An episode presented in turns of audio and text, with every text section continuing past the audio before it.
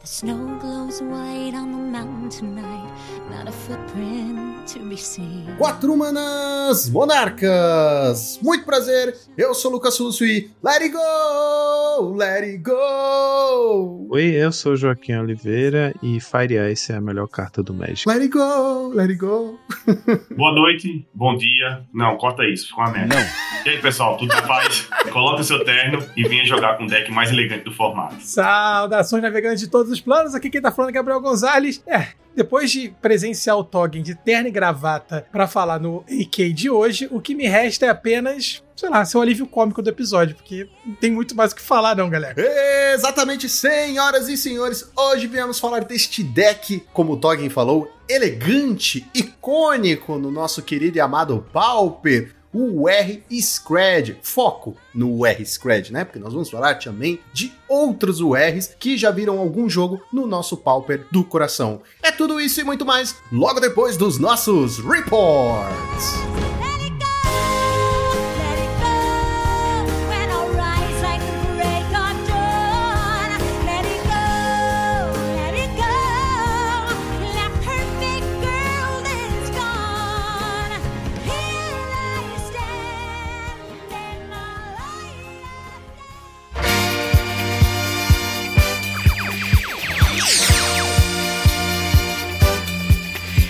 Muito bem, Joaquim, preparado para mais uma semana de Pauper neste maravilhoso podcast. Sim, estou preparado para falar sobre o meu melhor deck. E Joaquim, olha só como o universo é maravilhoso, como a força é maravilhosa. Hoje nós vamos falar de um deck que é azul e vermelho, correto? E hoje, na data de gravação destes reports maravilhosos, que dia é hoje, Joaquim? Hoje é dia 4 de maio. Exatamente o que tem no dia 4 de maio, Joaquim? No dia 4 de maio tem Maio, o quarto esteja com você. Exatamente, hoje é May the Force be with you, Star Wars Day. E o que isso tem a ver com a gente? Absolutamente nada. Mas nós somos bits de Star Wars, essa space opera maravilhosa, incrível, assim, que conquistou gerações e gerações e estragou uma geração, né? Essa geração mais nova com os filmes novos. Mas tudo bem, porque Star Wars é a nossa vida, Star Wars aqui tá sempre presente também. Eu acho maravilhoso a gente estar trazendo um deck que traz o lado da luz, que é o azul, e o lado, né, sombrio, que é o vermelho, cara. Acho que tudo se encaixou hoje, essa semana. Você não acha? É, acho, é o sabre azul batendo contra o sabre vermelho. Ou então, se você for jogar de Izzet mesmo, né? um- é um sabre duplo, tipo de Darth Maul, mas um lado é azul e o outro é vermelho. É a pessoa que não se decidiu ainda, né? Exato.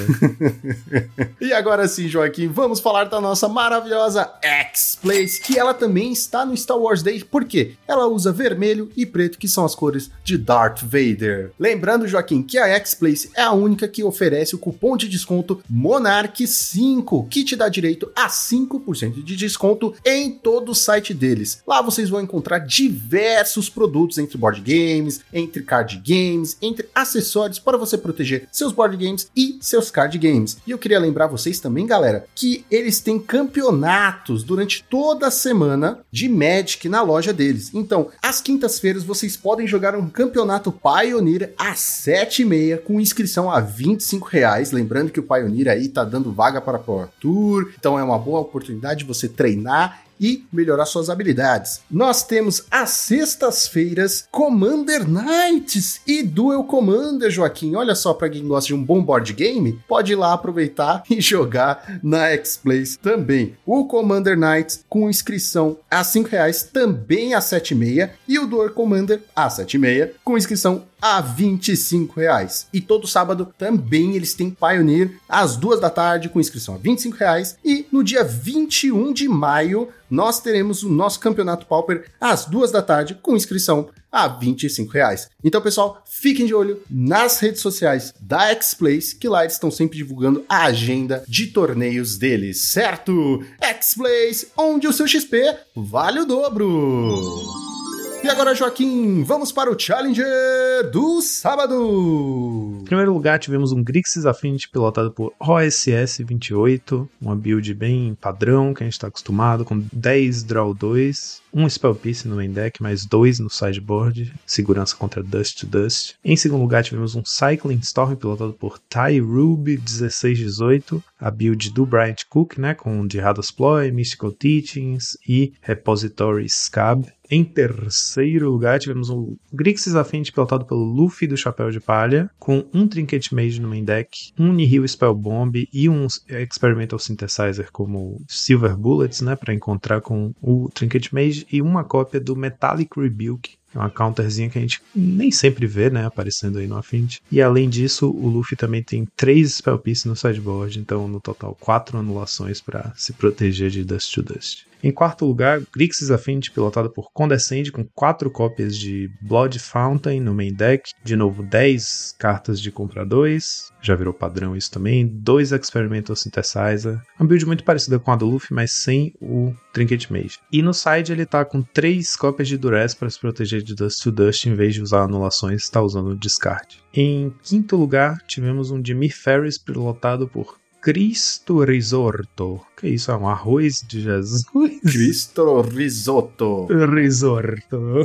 É um arroz soltinho. É arroz soltinho. Um arroz soltinho Ou risoto de arroz, né? Também. Risoto de arroz. Que é, pra mim é Cristo Risotto. Eu, eu ignoro algumas letras. Entendi. A build dele com 19 criaturas, a 19 é um terceiro Angler no deck. E no sideboard ele tem também três cópias de Unexpected Things. Então ele tá com sangue no olho aí pra ganhar dos Burn. Além de quatro Blue Elemental Blast. Esse aqui realmente não queria perder pra Burn. Em sexto lugar tivemos um Mono Blue Fairies, pilotado por Hellkito. 22 criaturas, né? Sendo as, as 12 fadas que a gente tá acostumado. Seer, Miscreant, Sprite. 8 ninjas e 2 Spire Golem. E aí ele tá usando umas cartinhas. Fora 4 Ponder, 4 Counter Spell, 4 Mutagenic, ele tá usando um Dispel, um Curfew, um Echoing Truth, um Bone Splitter e 4 Bind the Monster. Então abandonou o Snap e foi com Bind the Monster no lugar. Esses monoblues, né, com 8 ninjas e com esse plano mais linear, em geral tem feito isso, né? O Bind the Monster acaba virando uma remoção de um mana, né? Uma espécie de, de Swords to Plowshares do azul. E aí, e aí funciona melhor com o plano do deck, né? Que só quer bater, bater, bater. Realmente é um, um deck agro. Em sétimo lugar, tivemos o Hack dos Burn do Medvedev com uma cópia de First Sphere Gargantua no main deck.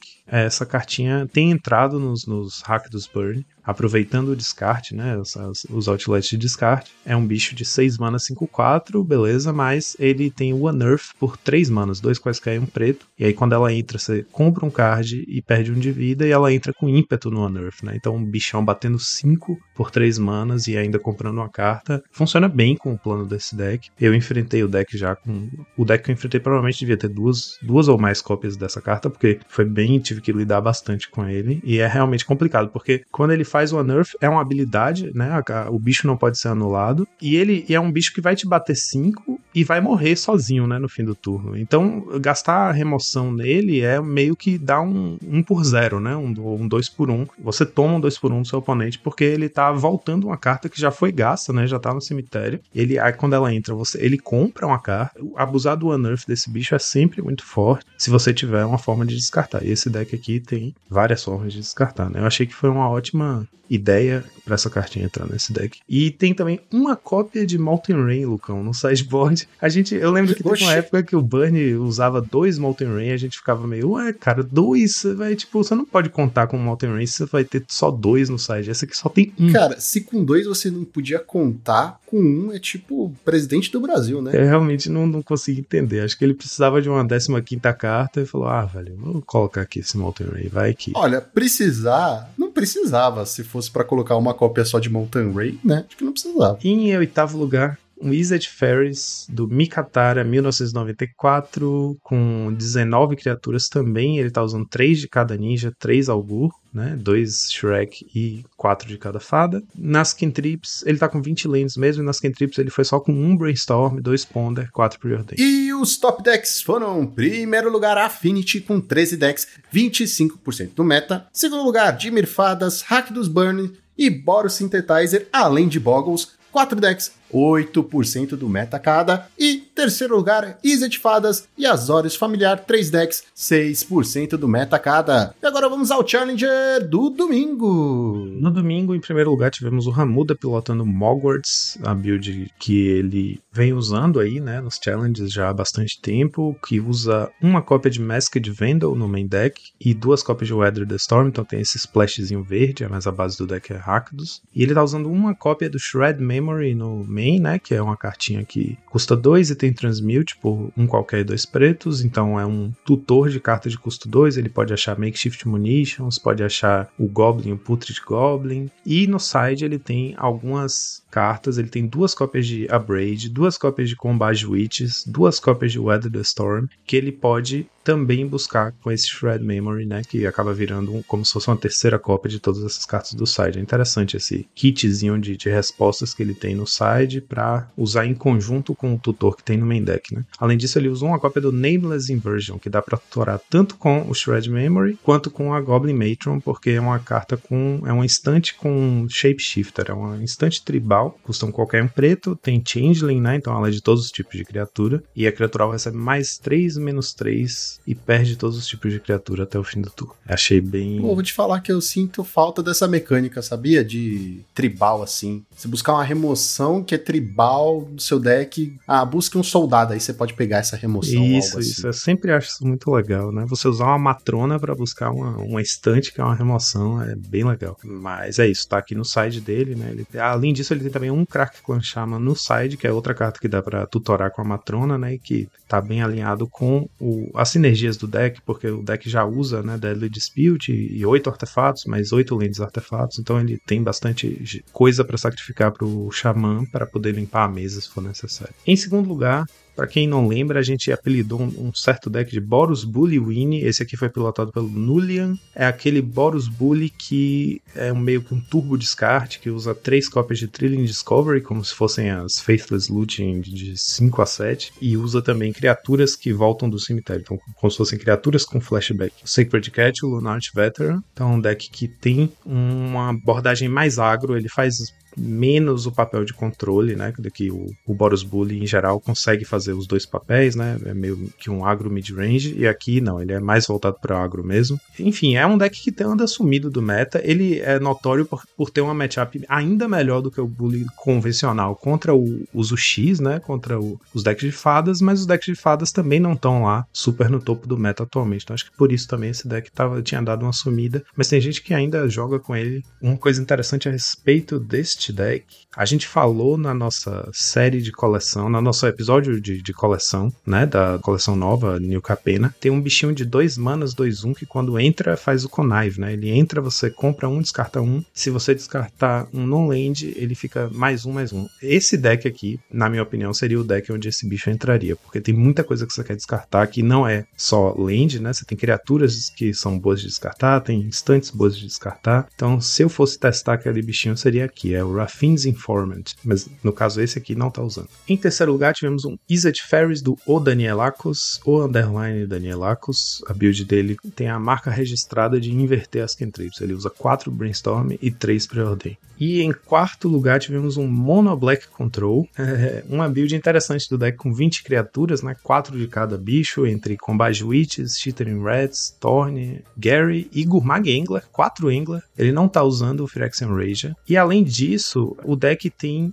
além das quatro cópias de Signing Blood, mais duas cópias de Night's Whisper, para um total de seis efeitos de compra 2 perde 2, né? Também tá usando dois Disfigure além dos quatro Defile, como se fossem uns Defiles adicionais bons só no começo do jogo, né? Sem cast down no deck, a gente já tinha visto alguns monoblacks que não usam cast down. No caso aqui tá no side, duas cópias. E é um monoblack que né, de primeira vista pode parecer padrão, mas ele tem, né, coisas, essas coisas bem diferentes, assim, tipo usar do, dois Night's Whisper a mais para comprar mais carta. Quatro Angler parece extremo o deck não, não, enche o cemitério tão rápido assim, né? Mas é isso, fez top 8 do, do challenge. Eu achei interessante. Não foi o único Monoblack que fez top 8 nesse challenge de domingo. Em quinto lugar, tivemos um Azorius Familiars, pilotado por GN42. A build dele com 3 The Modern Age, né? Que é a saga que a gente falou na semana passada, que é uma novidade aqui. E duas cópias de Deep Analysis apenas. E além disso, no sideboard ele tá usando duas cópias de Gut Shot, né? Tem muitos Familiars que usam o Last Breath, né? Que é, é mais multiuso do que o Gutshot, mas em compensação o Gutshot não custa mana, né? Paga, você paga 2 de vida e é, acho que é uma boa carta contra Fairies, que às vezes pode ser uma matchup complicada para Familiars. Em sexto lugar, tivemos o segundo Mono Black do top 8, pilotado por Ryuki, do Asa Branca. A build dele tá com os slotzinhos mais ajustados, digamos assim. O deck parece estar tá mais tunado para atacar o metagame de uma forma específica, com 3 Thorn of the Black Rose, 3 Phyrexian Ranger, 1 Crypt Reds. Aí ele tá usando algumas cartinhas assim. Ele usa 4 Defile, 4 Cast Down, padrão. Tá usando uma cópia de Suffocating Films, uma cópia de Tendrils of Corruption, né, que é aquela carta de 4 manas instante, causa X de dano à criatura alvo e você ganha X de vida, sendo X o número de pântanos que você controla, e uma cópia de Pestilência. E aí no sideboard ele vai ter um Okiba, um Rip in the Graves, um Crypt Incursion, que é aquela 3 manas instante, exila todas as criaturas, cartas de criatura do cemitério do jogador alvo, e você ganha 3 de vida para cada carta exilada dessa forma. É muito bom contra Fint, né, que fica recorrendo infinitamente os bichos. E além disso, 4 cópias de Divest, também acho que é uma forma de atacar o Affinity. Em sétimo lugar, tivemos o Grixis Affinity, do Vini Torres, com Trinket Mage também, Unihil Spellbomb no main deck e dois Spellpiece e dois Durez no side. E fechando o nosso top 8, Izzet Ferris por Top Grinder, com 20 bichos, 19 lands, ele tá com os 18 bichos de sempre, mais dois do ninja novo, né, do hacker. Então ele tem 4 Seer, 4 Augur of Bolas, 4 Spell Stutter, 4 Ninjas, é, quer dizer, 4 Deep Hours, né? 2 Shrek e 2 Hackers. E ele desceu para 19 lands, né? Para acomodar esses 20 bichos e manter 21 spells, por causa do Augur of Bolas. Sem grandes perdas aqui, porque o deck tem realmente uns 3 flex slots ali. O que ele fez foi usar os flex slots que normalmente usa de spell, ele colocou bicho. Então ele ficou com 21 spells, às vezes uns 7 cantrips, 3 brainstorm, 4 preordain, 19 lands. Ele um. Ele fez uma, uma, configuração diferente com as lentes. Ele fez seis, ele usa seis Fight Lands e duas Dual Lands só. Então são 11 básicas, duas Dual Lands e seis Fight Lands. E os top decks? Não tivemos top decks, não tivemos as planilhas. Então vamos para as listinhas dessas semanas. Semanas. São várias, né? São. Como já é tradição aqui nos nossos AKs, nós não trazemos uma listinha da semana, nós trazemos variações sobre, no caso, o tema abordado, né? No caso, foi URs no geral, com foco no Scred. Então, nós trouxemos aqui cinco listas URs para vocês se acabarem de jogar, galera. E a gente vai eleger a que a gente acha mais legal. Basicamente é isso. A gente vai passar no episódio principal por cinco arquétipos principais. E eles são Izzet Fadas, Izzet Curve, que é esse mais novo, né, com Serpentine Curve e tal. Izzet Thermodelver, que é aquele tempo deck com as Burn Spells e Thermo Alquimista. Izzet Blitz, que é com Kilnifind e o Ciclope. E Izzet Flicker, que é o falecido, que hoje em dia o Lucão matou a charada, foi substituído. O, bastão foi passado para o Jeskai Ephemerate, né? Então Izzet Flicker era basicamente um deck de controle. Seagate Oracle, Archaeomante, Drifter, usava Flicker em vez de Ephemerate, não tinha o Splash branco, mas o resto é parecido, né? Remoções, anulações, card draw. Cara, vou começar falando assim que o meu favorito, com certeza, é todo e qualquer deck que use pique hoje em dia. Ah, então, eu vou eleger como o meu favorito dessas listas que nós trouxemos aqui, mesmo porque o Scred é muito manjado, né? Tipo, se você for um cara competitivo, provavelmente você vai escolher o Scred. Mas não é o foco neste momento do podcast. Então, para mim, o meu favorito é o que o Find aqui dessas listas, porque ele usa pique, essa carta maravilhosa, deliciosa. Imaginem eu passando a mãozinha assim no rosto, sabe? Tipo, good stuffs. Sabe aquele meme, Joaquim? Tipo, nossa, isso me traz boas sensações. É basicamente assim que eu tô, num êxtase de ver esse deck. E claro, o Kill Find é um deck lendário no Pauper, né? Ele é era um deck incrível e estupidamente forte, como a gente falou no programa. Vai ficar no meu coração para sempre o Killfind, e agora ainda mais com Pique, essa carta maravilhosa. Um mana azul instantânea. Olha a mão do oponente, depois você compra o na carta. Eu sou suspeito para falar, né? Porque todo mundo sabe que o meu deck, meu pet deck é o R, o R fadas e tal. Mas eu não vou votar nele por uma questão de. Enfim, a gente tá aqui para olhar essas listas que são diferentes. E eu acho que nessa, nesse momento que a gente parou para olhar, né, as listas desses arquétipos diferentes da combinação Izzet, o que mais me despertou nostalgia foi o, o R Que é um deck que, pô, eu acho que um deck era um deck muito gostoso de jogar, um deck mais de controle ainda do que o R-Scred, né? O Scred consegue fazer suas vezes de agro e o Flicker é aquele tipo de deck, tipo Familiars, que vai ganhar quando controlar completamente a board e você vai te bater de Muldrifter até você morrer. Nesse caso aqui, todos os bichos dele batem um, fora o Muldrifter que bate dois. Não sei, dá uma saudade desse. Então eu fiquei com saudade desse deck, eu fiquei nostálgico. Infelizmente é difícil justificar realmente fazer splash hoje em dia é muito fácil no Pauper, ainda mais com Cleansing Wildfire, né? Então não dá pra você justificar usar o Flicker em vez do Ephemerate aqui. Mas, pela saudade, eu vou votar no Flicker. Cara, o único problema do Flicker aqui, do R Flicker, é que ele é lento com as manas, cara. É só isso o problema dele. Se não, ele seria um deck muito gostoso de jogar, sério. Eu, eu ia apoiar você jogar com ele, mas ele é muito lento, cara. Mas é isso, Joaquim. Depois desses reports maravilhosos, só nos resta uma coisa: entrar nas nossas X-Wings e destruir a Estrela da Morte. E soltar a vinheta.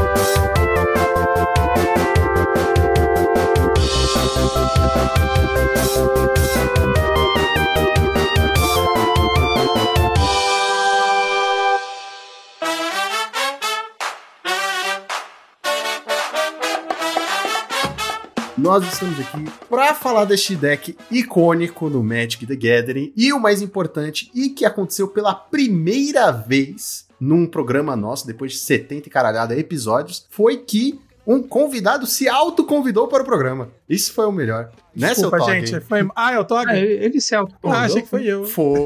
Isso é um segredo, porra. Segredo nenhum. Aqui eu quero polêmica. Aqui Ué, eu mas quero, quando ó, a gente falou do episódio do AK, eu falei que tinha que chamar ele. Sim, você Mas falou. ele já tinha se convidado, Fê? Sim, quando ele Ô, Joaquim, você, você é um dom, vice Joaquim. Caralho. quando a gente fez o primeiro AK de UB, eu recebo uma mensagem. Ô, vice, cabra da peste, Lucão, quando fizer aí sobre Scratch, você me chama. Na moralzinha, na moralzinha, mandei, mandei. Foi Na moralzinha, Na na moralzinha. moralzinha. Mas, mas olha só, só tira uma dúvida. O Toggin, ele é convidado já? O cara já participou de, sei lá, 10 Ah, episódios não. nossos. Convidado é, é relativo, né? Assim, você E entendeu. o, cara, e o cara que vem de terno e gravata gravar com a gente, os telespectadores ouvintes não estão vendo, mas ele botou terno e gravata. O cara da empresa, pô, o cara da firma. O cara da firma. Ele, ele é mais profissional que a gente. Não, assim, quando eu disse convidado, eu disse assim, tipo, que traz a cerveja. Joaquim tá sem camisa, eu tô barbudo, o Lucão tá aí descabelado, e o Tog tá com o cabelo arrumado, inclusive, cara. Arrumei, é pra uma pô. causa especial. Tá parecendo o William Bonner. Entre lá no nosso Twitter que vai ter fotinho aí nossa do Tog, tá? Pra vocês apreciarem esse episódio. Mas a história é verídica. Chegou, teve o, o AK de UB, né? Que foi Samuel, o Matana, o Joaquim. Bicho, que puta de um programa. Assim, eu não sou o melhor jogador de Scred, longe disso. Eu não sou o maior conhecedor- do deck, mas eu sou um puta do Mas entusiasta. tem o deck mais pimpado, mais disso. não, imagina. Não, não. Aí eu falei, Lucão, contatos, contatos do submundo. É muito bom essas, essas coisas. O cara se sente importante. Lucão, Tog, você tem os- quatro Scred Foils? os quatro. E em inglês. O seu que eu tô ligado é Mini Avalanche. Viu? Eu não sou o único, tá, gente? Tamo junto. É, o meu é Mini Avalanche. Mini Avalanche é o mais legal, cara. Falar Mini Avalanche é mais legal. Meu, eu tenho parte Scred, parte Mini Avalanche. O importante é que brilha. Até um dia desse eu che- eu cheguei e eu falei, eita, Gonçalo, tu tem mesmo os quatro Scred fora tempo? Ei, e aí, bota preço? Tem coisas na vida que a gente não abre mão, né, Qualquer cara? coisa eu mando pra você de presente, esquenta não. Eu quero, eu quero, eu quero. não, você não manda não, tá 17 dólares o foil, viu? Eu vou mandar metade pra Paraíba, metade pra Salvador, tá tranquilo. Não, pera aí, eles já tem, Tolkien já tem. Já é. Pra que Mas ele, seis? ele não tem a Mini Avalanche, pô. Não tem, pô. Não, tem a não, Mini Avalanche. não, não, não. Não, não, mas aí ele te manda dois, Joaquim. Entendeu? O Gonza manda dois pra você, ele manda dois pro Tog e o Tog te manda dois. Aí os dois Muito bem, todo mundo Avalanche. Aqui nesse programa. Coisa Isso, maravilhosa. é um grande troca-troca. Troca, Troca, isso. Troca-troca. Adorei a O AK ideia. não passa disso, é um troca-troca. não, era, não era isso que vocês falaram que ia ter hoje, o troca-troca do Scred?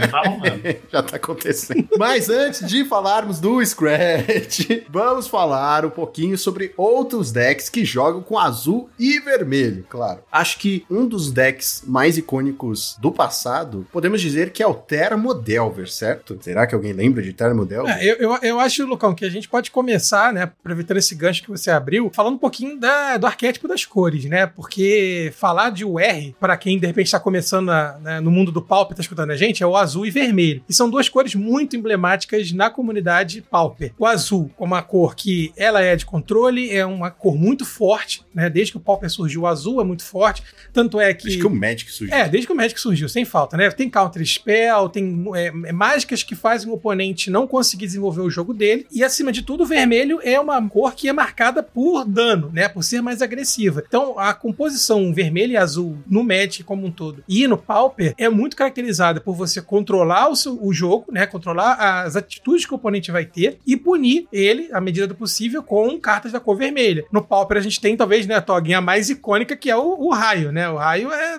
é a carta vermelha mais famosa. Então, é importante a gente pensar que tanto o azul quanto o vermelho são cores fortes no nosso formato. Historicamente, sempre foram fortes, né? Como eu falei, houve o Blue Monday para poder segurar aí o azul que tava, né, vida louca. E o R veio justamente para poder, de repente, otimizar, né, Lucão, o que o azul fazia e poder dar um pouquinho mais de agressividade ao deck em si, né? Pronto, já participei, galera. Valeu. Um abraço. Tchau. Boa noite. Boa noite. Boa noite, até amanhã. Quando a gente fala assim muito de, de elegância, eu me arremeto muito à época que eu comecei a jogar. Do mesmo jeito que a carta favorita de Joaquim é o Fahrenheit, você pensa muito na ambiguidade da Color Pie. Você vê as cores aliadas, né? O preto com o azul, o azul com branco, o vermelho com preto, o vermelho com verde. E você nunca via essas duas cores dialogando. Quando no primórdio do Magic você via as cartas sendo lançadas, o azul tinha muito hate com o vermelho, o vermelho tinha muito hate pro azul, o vermelho tinha hate pra branco. Flash, Hydroblast. Isso, o, o branco tinha um hate poderosíssimo contra o preto e assim vai. Em Apocalipse, foi em Apocalipse quando foram lançadas cores inimigas sendo usadas as cartas de cores inimigas. Então nós tínhamos o lançamento de das aquelas pendentes, né, Joaquim? Como é que são aquelas Yavimaya Wastes, não Yavimaya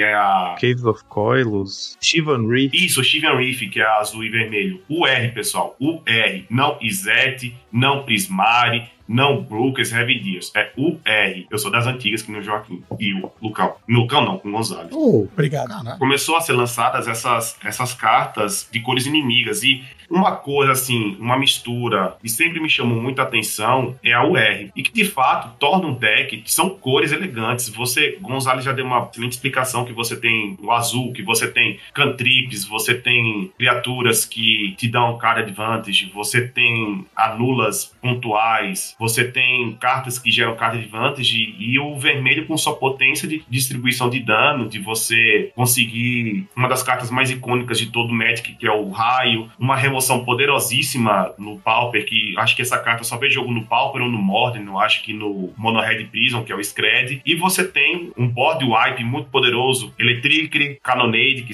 que sofreu um downgrade recentemente. É, e, e aí você tocou num ponto, o Toggin, que é fundamental, né? Eu acho que o porquê que o R deu tão certo como combinação de cores é porque até as cartas que a gente tem disponível no Pauper vermelha, ela consegue se combinar com o controle de jogo, porque você pode, como você falou, né, distribuir dano no board, você pode limpar o board do cara, ou seja, você pode estabilizar o jogo, ou pode partir para violência explícita e gratuita, né? Então assim, ele acabou sendo uma composição muito perfeita para apoiar o desenvolver do jogo. Uma coisa que sempre me chama atenção no azul em si é o que você falou, a própria cantrip, né? As cantrips, o card advantage é muito importante para qualquer card game que você for jogar. Comprar carta é sempre muito bom, né? Só que você precisa de tempo para poder ter mais carta que o oponente. E aí você controlar o board de certa maneira, punindo as é, criaturas muito poderosas, né? É, fazendo limpezas, você comentou, ou até mesmo com Red Pyro, cara, é muito perfeito, né? Torna uma combinação muito é, charmosa, eu diria. Isso, mas aí que tem o X da questão de você jogar com R. Quando nós partimos para olhar os nossos dois irmãos, o B ou Mono U, o B ele possui, pelo fato do, da cor preta, né, as melhores remoções do jogo. Então nós temos Snowfault, nós temos Cast Down, nós temos Editos, nós temos um hype de uma maneira mais menor, como Suffocate Fumes, a jogabilidade, o jogo entre esses dois decks, assim, tem, tem muita diferença. Eu considero o seguinte: dos três, o X, eu considero o Scred o mais difícil de se jogar. Porque é um deck que ele vai te recompensar muito por jogar muito bem, por saber ler oponente, saber ler é, status de board e tudo mais, mas só que é um deck que ele vai te punir muito. O Scred, assim, ele, se você fizer uma jogada errada, se você der uma misplay, ele vai te punir. Mas aí, então, eu achei que a gente não ia falar do Scred. Eita, foi mal.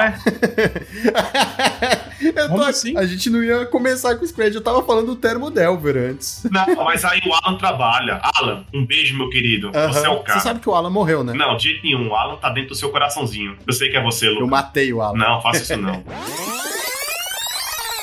Agora, o Thermodel Lucão foi o primeiro que surgiu com essa comp de cores? Se eu não me engano, foi um dos primeiros, né? Foi a- essa mistura aí de Monoblue com Burn. Eu não sei, Joaquim, qual foi? Eu acho que não foi o do Kung Fu, não. Primeiro esboço de UR. Eu não, não tenho exatamente um, um histórico assim para comparar as versões, mas a primeira lista que apareceu que eu me lembre de que usava Scred num, num UR era do Kung Fu Trees em 2017, que a ideia era basicamente tipo assim a, a suíte de criaturas era basicamente a mesma do Monoblue menos o Spire Golem e usava um splashzinho vermelho com Fat Lands e Lands nevadas e duas montanhas para poder usar Bolt e Scred num deck com Delver, inclusive, porque era como eram os bichos do UR, né? Que eu me lembre, esse foi a essa foi a primeira vez assim que O apareceu. primeiro contato que eu tive foi realmente esse. Foi com os de- o deck do Kung Fu. Eu não sei se foi o primeiro, esses decks aí que vocês estão falando, mas eu lembro que eram mais jogados o R Termo Delver e o R que o Find. Levou muito tempo pra eu chegar a ver um UR Scred, saber o que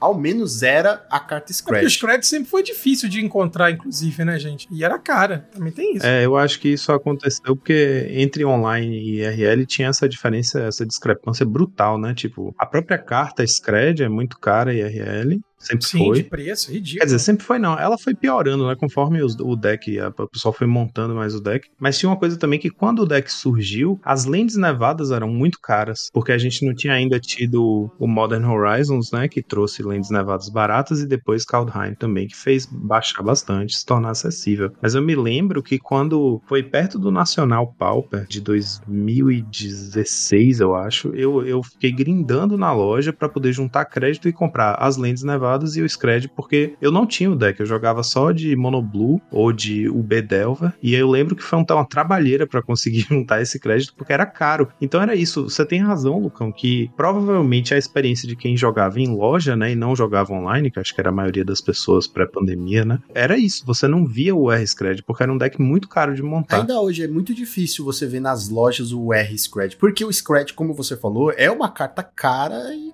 quase inacessível pra, pra galera, né? Quanto que tá um Scred hoje em dia? 10 reais. Ah, até que não tá tão O caro. normal tá 10 reais, foil tá 85.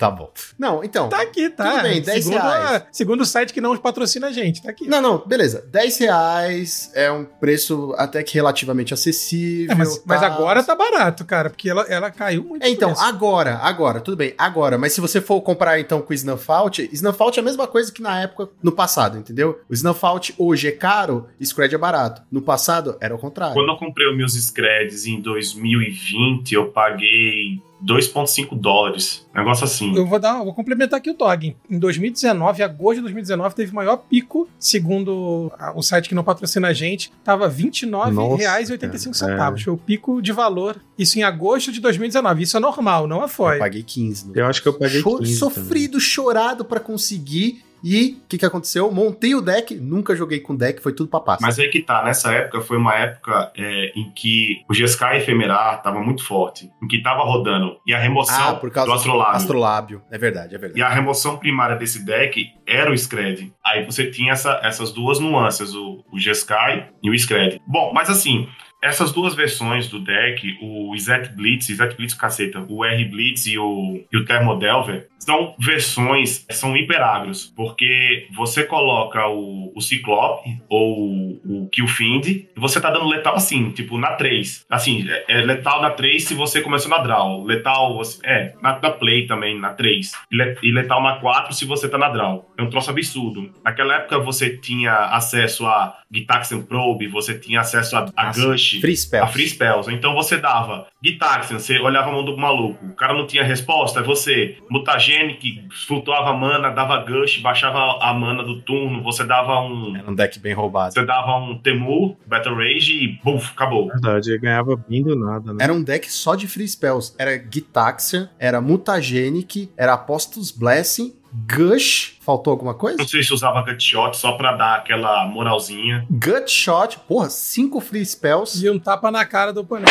É, não, o Gush realmente fazia esse deck ser insano e Gitaxian Probe também, né? Porque a gente já falou, a gente tem falado, né, nos reports dessas últimas semanas. Eu tenho exaltado bastante a carta Pique, né, que é um azul instante, você olha a mão do oponente, dá um draw. Eu adoro essa carta e ela joga normalmente em decks combo, né? A gente vê ela aparecendo no Tribe e no próprio UR Blitz, né, que a gente tá falando agora. Não, então, imagine um pique gratuito, né, que tipo, basicamente é, o Gitaxian Probe fazia isso, né? Eu me admiro muito olhando pra trás assim, né, quando a gente vai parar pra pesquisar listas antigas, tipo a gente fez pro episódio de hoje, que a gente, que tipo assim, não, não era todo deck que jogava com Gitaxian Probe, sabe? Porque eu fico, velho, é uma carta ridícula, tipo, você paga dois de vida, dá um draw, substitui a própria carta, vê a mão do oponente, é muito forte. Caraca, eu, é, eu tenho elas até hoje guardadas aqui comigo. Ah, as minhas também estão segurando o Esse pé da eu- minha eu cama. vendi de volta pra loja. Essa aí nunca vai ser. não tem Não como. tem como, né? Free spell é free spell. Não, aí era absurdo, era absurdo. Você poder ver a mão do oponente, castar um spell de graça, basicamente deixar seu deck com 56 O cartas. Burn não usava? Tinha lista de burn que usava, assim. Combo com termo alquimista, né? Tipo, é uma spell que você tá caçando. E é isso, né? O- colocar quatro Gitaxian Probe no seu deck significa que basicamente você desce a quantidade de cartas do deck de 60 pra 56, né? Então você pode diminuir a quantidade de lands que você usa no deck, otimiza bastante o deck. Toda vez que você comprar ela, você não precisa de mana, casta, é uma cantrip gratuita, você pode diminuir as lands sem medo, equipar a mão sem land. Cara, que tempo maravilhoso. Maravilhoso, Maravilhoso, com muitas aspas, né? Cara, Não, é- é, porque assim, a um gente Magic olha muito pra trás. raiz, cara. É, então, é que a gente olha hoje pra trás e a gente fala, puta que pariu, que roubado. Mas na época, era o que tinha e a gente tava muito feliz com Pois isso, é.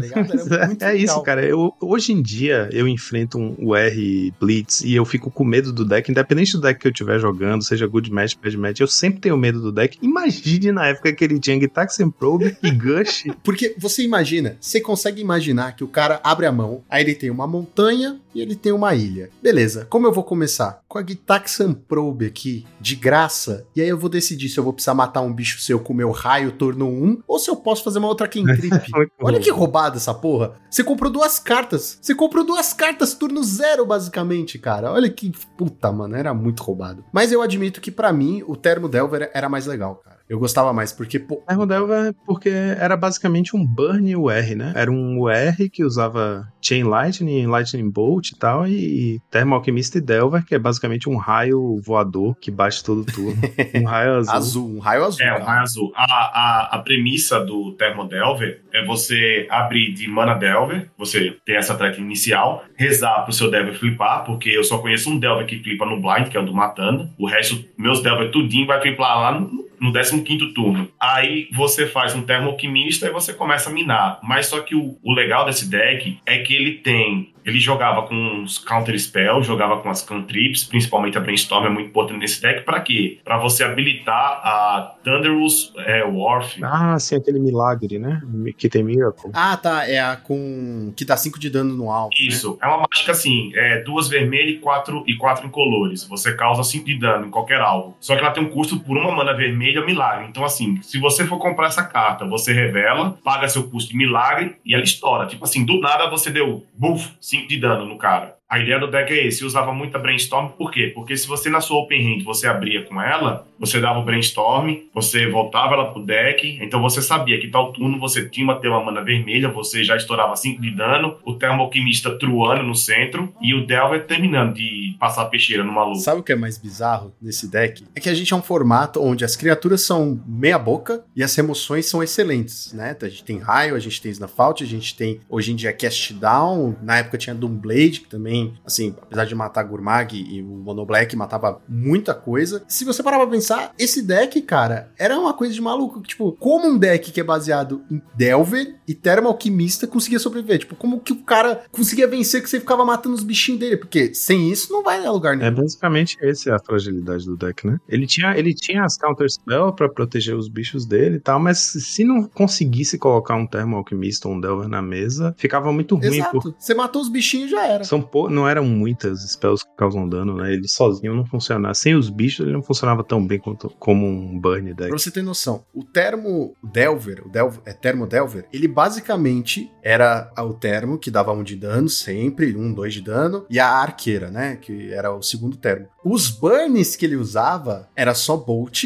e as cantrips. É isso, cara. Tipo, eu vou cavar meu deck, cavar, cavar, cavar, achar minhas respostas. Mas assim, fora isso eu não tenho nada. Uma versão que eu peguei aqui tem tipo Fire Ice, Snap e Lightning Bolt. É isso, tipo, de remoção, tá ligado? É, porque aí, aí já começa a fazer fronteira com aquele outro deck que usava até o aquele bicho com Soulbound, que. Como é o nome dele? Tandem Lookout. Quando ele entra, você linka ele com um bicho e toda vez que esse bicho causar dano, e ele também, né? Você compra uma carta. Então, basicamente, seu termo alquimista vira uma metralhadora de, de comprar carta. O Termo Delver é aqueles decks que, tipo, mano, se ele quiser, tipo, turno 3, turno 4, acabou. Mas ele também é aquele tipo de deck que turno zero você já perdeu. O cara faz um raio no seu termo, é isso, amigo. É, ele é, é inconsistente demais, é para você você fazer o não é nem o setup, não é um deck de setup. É um deck que ele tem que vir curvado do Grimório. Cara, ele é um deck de combo, basicamente. Mas sem. Sem a parte do Sem a parte do combo, é sem a consistência do combos. Isso.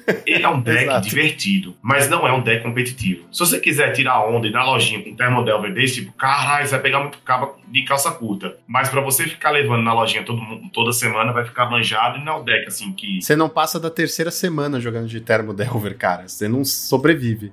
Ele é mais aquele deck pra brincar, O né? próprio meta acabou se adaptando, né? Isso é uma característica muito comum, né? O próprio meta vai entendendo como reagir a uma certa ameaça e não tem jeito. Mas ele é divertidíssimo de jogar. Não, Eu ele é, mano. É muito louco. E, e na, época, na época que você tinha as habilidades pra jogá-lo, né? Mais mágicas, era muito mais gostoso do que hoje em dia seria. E acho que a grande, a grande onda desse deck é que era muito divertido você usar Termo Alquimista num deck que tem um monte de cantrip, né? Porque é um de dano, aí eu faço minha mágica, compro a próxima carta, desviro o Alquimista, mais um de dano. Faço mais uma mágica, compro mais uma carta, desviro o Alquimista. O jogador de UR adora essas besteiras, né? Tipo, de ficar comprando carta, comprando carta. O Lucão já tirou sarro da minha cara. Não, tem uns que gostam de estourar a Fatland. É, o Lucão já tirou muita onda da- com a minha cara, a gente jogando na lojinha IRL, porque era duas coisas: estourar a Fatland e castar Kentrip. Ele chegava uma hora que ele falou assim: cara, você tá procurando o quê? Você, já fez 60 Kentrip, não é possível que não achou que você O Joaquim parecia um cachorro cavando, de tanto cavava. Era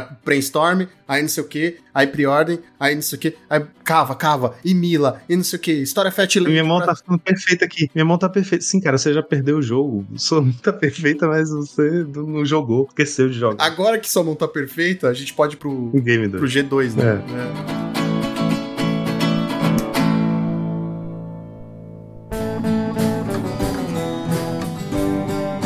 Ó, eu mandei aqui pra vocês no grupo, um- no geral, uma listinha que tá, foi do, do Kung Fu Trees aí, que é outro deck que eu acho que a gente podia falar. A gente já tá falando. É, a gente podia passar por ele antes de chegar no R-Scred de hoje, né? Que a gente tá dando essa passada por outros decks UR que já, né, já povoaram o nosso formato. E esse aqui eu acho muito curioso. É um UR Flicker. Que, aliás, por exemplo, já no último, é, no último Nacional Pauper que teve, em 2019, esse deck foi um dos que fez top 8. Teve o R Flicker, se não me engano, dois UR Flicker, dois UR Scred no top 8. Era um deck bem popular. Ele parece com... Se não me engano, foi o campeão. Foi o campeão, né? Foi o campeão do Nacional. É isso, era um deck super consistente, é um deck que desapareceu do nosso formato e assim, de lá pra cá, a gente só fez ganhar mais remoções é, interessantes, flexíveis, né, no vermelho, mais, mais mágicas de causar dano, que tem outras, por exemplo, Magmatic Mystic Sinkhole, né? Fire Cannonade, essas coisas não existiam antes, né? E hoje a gente tem aqui um deck que é basicamente bichos de bunda 3. Isso aí, cara. Posso ser bem sincero? Vocês, meus queridos telespecto ouvintes que estão nos ouvindo, vocês vão abrir a listinha, vocês vão ver. Bateu o olho assim, você passa o mouse pela lista e você fala assim, cara, se eu splashar branco aqui, dá um G-Sky, tá ligado? É, É, acho que é igualzinho, isso, é. puta que pariu. É, foi isso que aconteceu, basicamente, né? Ele evoluiu pro G-Sky. É, a mana do formato melhorou o suficiente para deck de três cores ser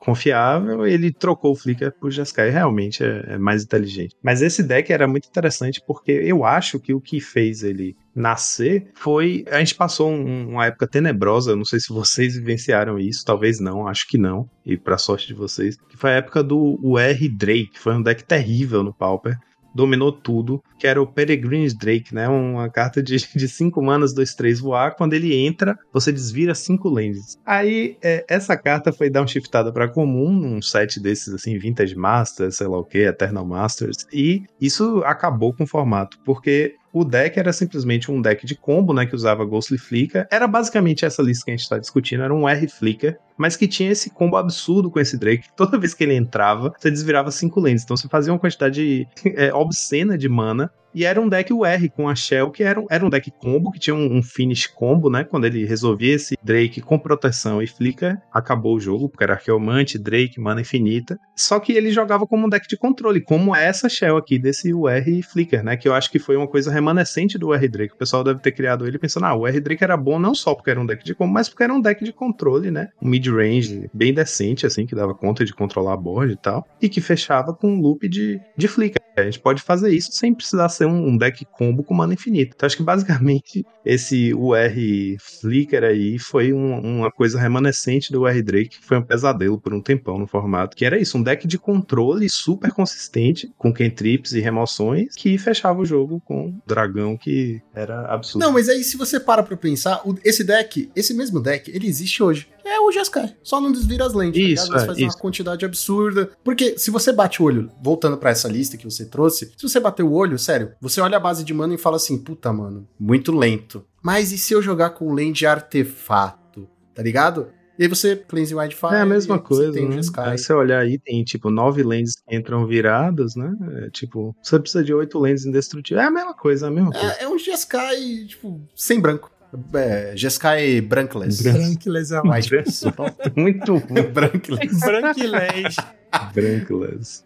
Mas, mas eu gosto dessa, dessa temática, assim, do R controlzão mesmo. Essa shell de, de Archeomancer, Ghostly Flicker no Drifter, você tem as remoções pontuais, aqui, Scred, é, Arc Lightning, que era Flame Slash. Sim, Flame Slash era, era a remoção, era a remoção, a melhor remoção no vermelho, antes de, do advento do Scred. Rapaz, o, o, o R Serpentine, ele foi. Eu acho que foi o Snapbot, não foi, Joaquim, que começou a dar ideia desse, desse deck, usando como o payoff, o Serpentine Curve. Serpentine Cove, e pra dar um fling na cara do amiguinho, fazer ela e só bater, dando cobrada. É, foi uma carta que saiu em Strixhaven, né? E a gente falou, ah, legal, é interessante porque quatro manas, feitiço, beleza, lenta, mas é, ele faz um bicho XX, sendo o X o número de cards de mágica instantânea e feitiço, que não só no cemitério, mas também exilados. Então, hate de cemitério não atrapalha você de executar seu plano. Isso fez uma diferença, né? Acho que isso fez a carta jogar. Eu cansei de printar. Eu faço a Serpentine Curve, aí o cara tá com uma relíquia. Aí o cara estoura a relíquia pra, tipo, eita, fudi esse cemitério, não sei o que lá. Aí vinha a Serpentine Curve, tipo, 2020. Eu falei, meu Deus, velho, eu só lembro do memezinho. É,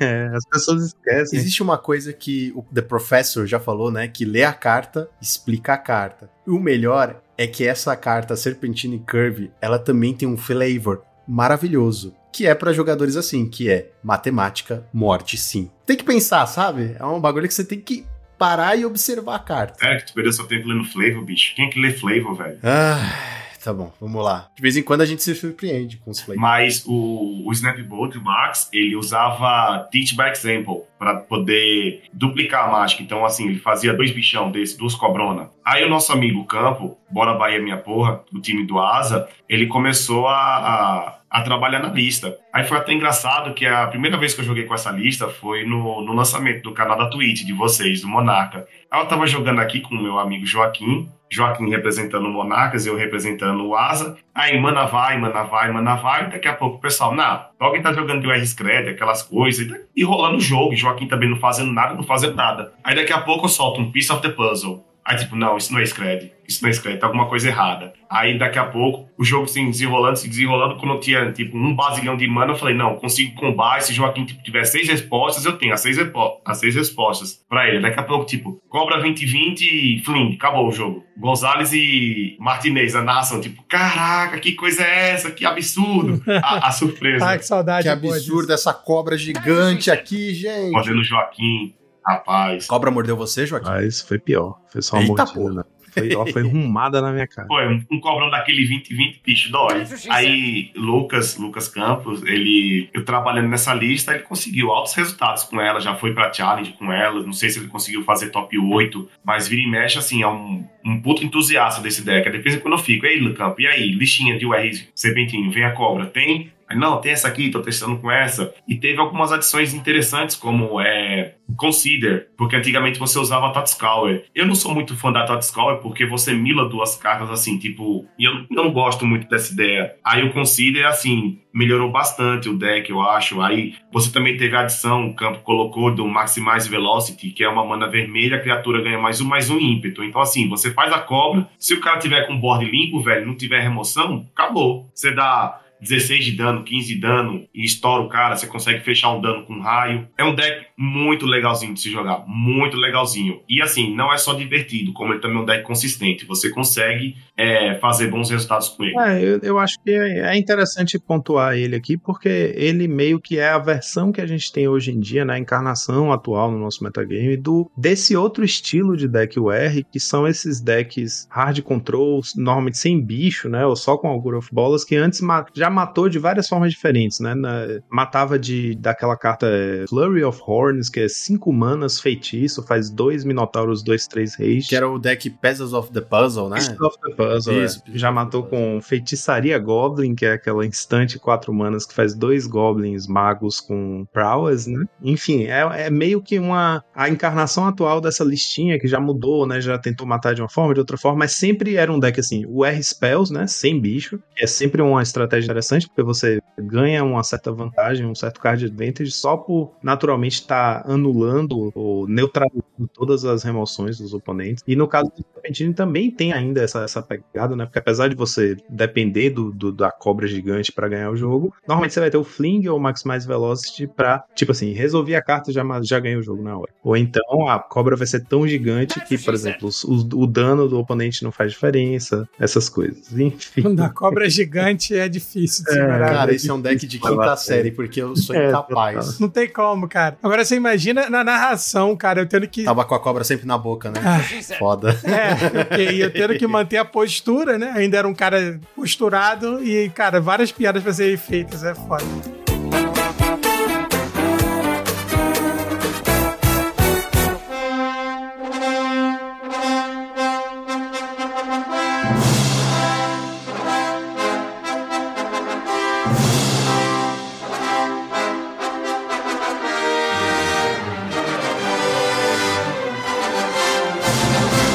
Vamos falar agora do creme de la creme. O motivo da gente ter chamado o Toggen não só porque ele é bonito, formoso e gente fina, porque ele é um grande O amante. motivo dele ter vindo de terno também. E por ele- mas isso aí era um plus, porque eu nem tava sabendo, né? Mas ele é o amante latino do Scred. Não só ele, né? Você também, Joaquim. É um, um amante desse deck. A sua guilda favorita é a Izete. O R. Isso, exato. Meu a Izete. espírito animal, meu espírito animal. Prismari, como dizem alguns. Nossa, não, aí calma. Aí a gente. Se o Tolkien que é das antigas, é, é- como é que falou, old school, fala o R, não quer falar Izzet, imagine, imagine Prismari.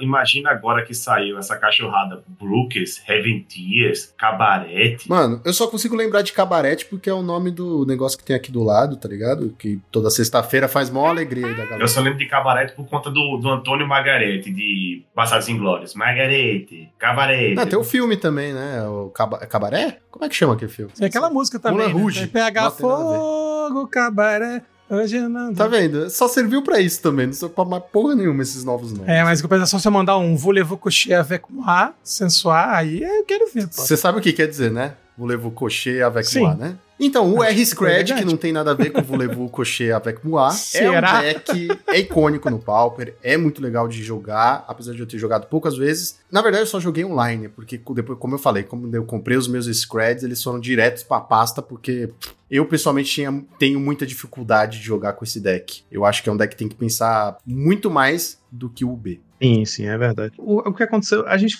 passou aqui um pouco sobre um breve histórico, né, desse deck no formato e durante muito tempo era o era, era o, o jeito padrão de jogar com remoção num tempo deck, né, com as criaturas azuis, as fadas, o ninja, o delver e tal, porque Scred realmente era um- uma spell muito forte no sentido de que ela vai escalonando ao longo do jogo, né, você tem o Bolt pro começo do jogo e o Scred pra, sei lá, turno 4 em diante, o Scred só faz crescer e você pode tirar bichos de qualquer tamanho da sua frente. Só que depois que o, o B chegou, com Snuff Out e, Cast Down que se complementam, né? Eles, para essa estratégia que você quer passar com o ninja e ficar batendo e comprando carta, e você ainda faz um monarca e tal, uma remoção gratuita é muito forte. Então eu acho que, não sei se é tanto uma questão de pensar quanto você precisa pensar, a questão é que a remoção do, do B é uma remoção mais universal, né? Entre Cast Down e Snuff Out. Ele destrói a criatura, acabou. E o dano do R tem várias limitações hoje em dia no nosso formato, né? Tipo, você vai enfrentar alguns decks que se tornam muito difíceis para o R e não que é, matches que não são tão difíceis para o B, por exemplo, Boggles ou o Mono White Heroic, né? É, mas E- eu acho que aí também não é só uma coisa de remoção. É, quer dizer, é, mas era um lance da cor, né? Que o vermelho não te oferece éditos. Isso, é basicamente isso, que exatamente. você tá falando. Por mais que você possa destruir as criaturas, se você chegar a 6, 7 de dano com o Scred,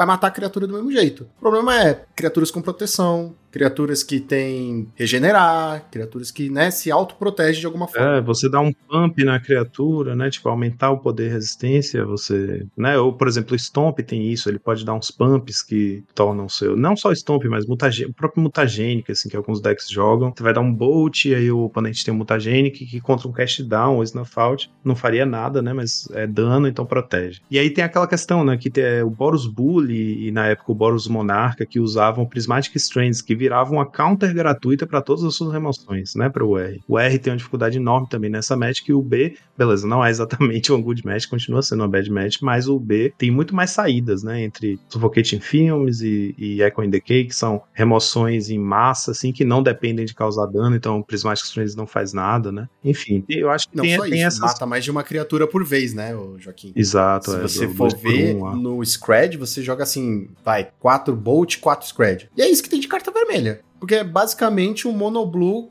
com splash Normalmente as remoções em massa vão pro, pro side, né? Electricity, é, Fire Cannonade, às vezes tem Fire Ice ou Electricity no main também. E assim, tem uma diferença bem grande na, no plano de jogo, no estilo de jogo, na postura entre o B e o R, né? Acho que o Toggen, não sei, não sei a experiência do Toggen, mas assim, eu, eu tive aqui no episódio do B, mas é porque o B cobria também uma gama grande de decks, né? A gente não falou só do B Fadas. Aqui a gente vai focar mais no R Scred, mas o B tem uma questão que é o B Delver, por exemplo, é um tempo deck, né? Um deck agressivo, que eu curto bastante de jogar. Ele tem uma postura bem pra frente, né? Usa as, as counters mais pra se proteger do que pra controlar o jogo. Enquanto o decks, os dois decks, o R e o B, tem é, esse aspecto mais de controle, né? São tempo decks também, conseguem assumir postura agressiva. Em algumas matches precisam assumir postura agressiva, mas em geral, contra a maioria do meta, jogam como decks de controle, né? Sem pressa pra ganhar o jogo, é muito mais querendo controlar a board e estabelecer vantagem, né?